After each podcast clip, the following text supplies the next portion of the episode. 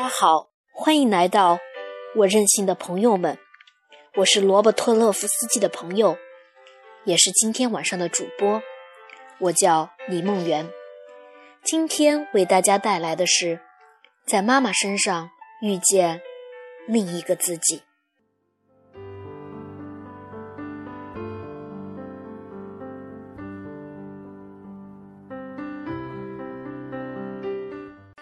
怀孕七个多月了，宝宝越来越频繁的踢动，让我越来越有了当妈妈的感觉。昨天在微信上和我远在家乡的妈妈交流我的想法，我告诉她，我更想要一个男孩。妈妈很诧异，她说：“女孩不好吗？”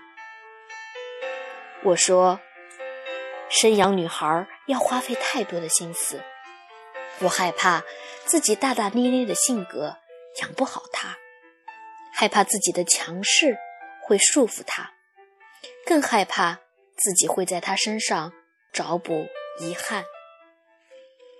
妈妈说：“其实他和老爸这辈子正正确的决定，就是生养了我这个女儿。”我听了很受感动，所以今天。我想谈谈我的老妈，而不是想秀幸福。今天的我，完全是老妈的造就。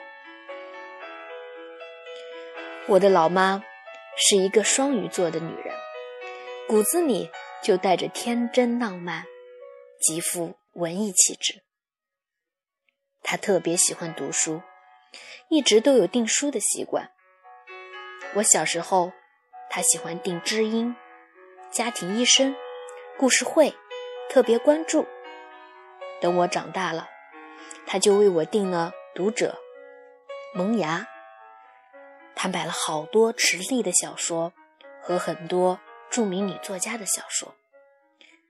这些东西我从小就会偷看，那个时候还不能被老师发现，因为太过于成人化，里面有太多的情感故事，容易让人。走火入魔，但就是这些书，把我造就成了一个情感丰富的人，偶尔还带一些多愁善感。我的老妈爱写诗，还喜欢写情诗，她喜欢记日记，这些我也都偷看了。我在中间看到了老妈的情感生活，看到了她和老爸的初恋故事。看到了老妈对我的爱，她说，每当和我老爸吵架的时候，一想到我就心软了。我在中间看到了老妈小女人般的浪漫和大女人般的倔强，她竟然因为生活在老爸的光环下而倍感失落。我的老妈爱做衣服，特别喜欢做旗袍，她的衣柜里有各式各样的旗袍。极富风韵而皮肤白皙的老妈，真的很适合穿旗袍，羡煞了她身边的各种女闺蜜。找她做衣服的人更是络绎不绝，连学校都主动请她做校服和节日的服装。从小，我总是全校第一个穿着裙子的女生，无论春夏秋冬。到现在，我还会偶尔穿上老妈做的衣服，那真是一种很特别的存在。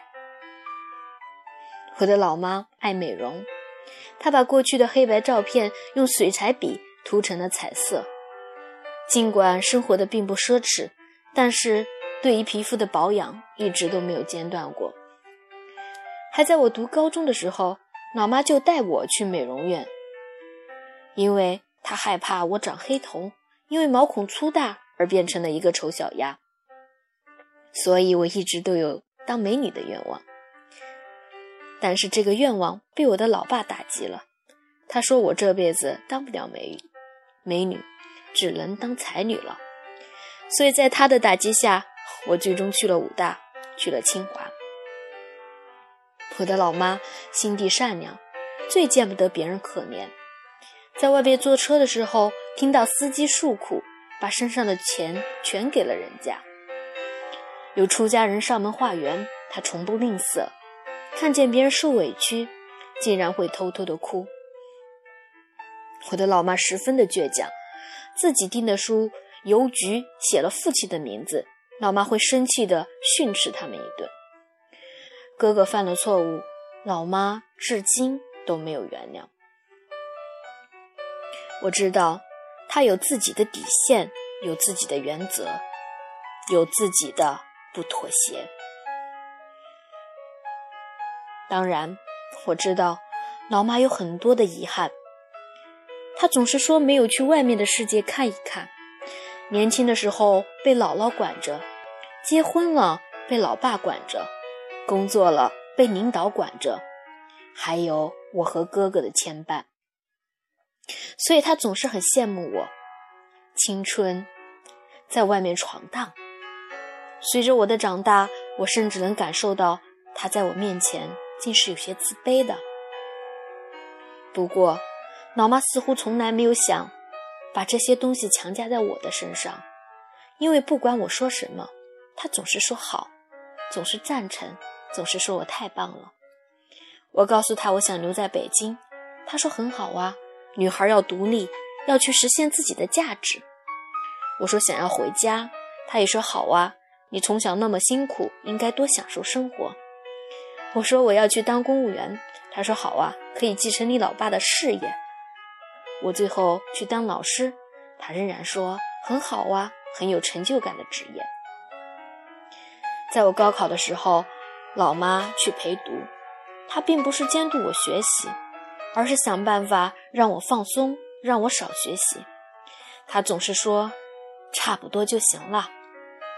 女孩子压力太大会掉头发，会不快乐。哎，突然觉得我的老妈。好独特，好伟大。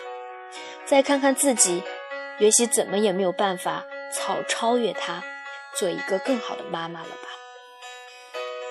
歌里面总说，长大后我就变成了你，但是我却发现，我只是自己，只是独特的自己，一个被你造就的自己。因为你从来不让我成为别人，从来让我做我自己。